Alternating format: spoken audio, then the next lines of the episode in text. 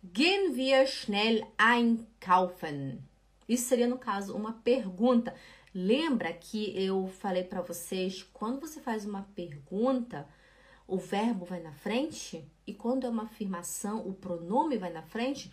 Aqui eu esqueci de colocar um ponto de interrogação. Anota aí no seu PDF, tem um ponto de interrogação. Seria a pergunta: Gehen wir schnell einkaufen? Eu falo, Bruna, gehen wir schnell einkaufen? Eu falo pro meu marido, né? Digamos que a gente não tem nada na geladeira, tá, a geladeira tá vazia. Eu falo, tu Schatz, wir haben gar nichts mehr.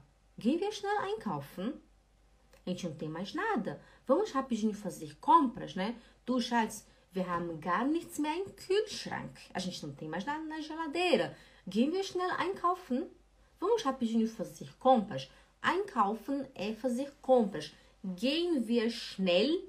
Vamos rápido, né? Vamos rápido fazer compras.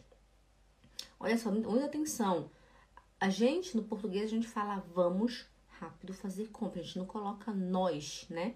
No alemão não dá certo. Você não pode falar somente gehen schnell einkaufen. Você tem que falar o pronome, né? Que é no caso via, né?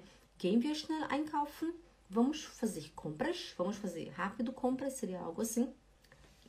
Ok?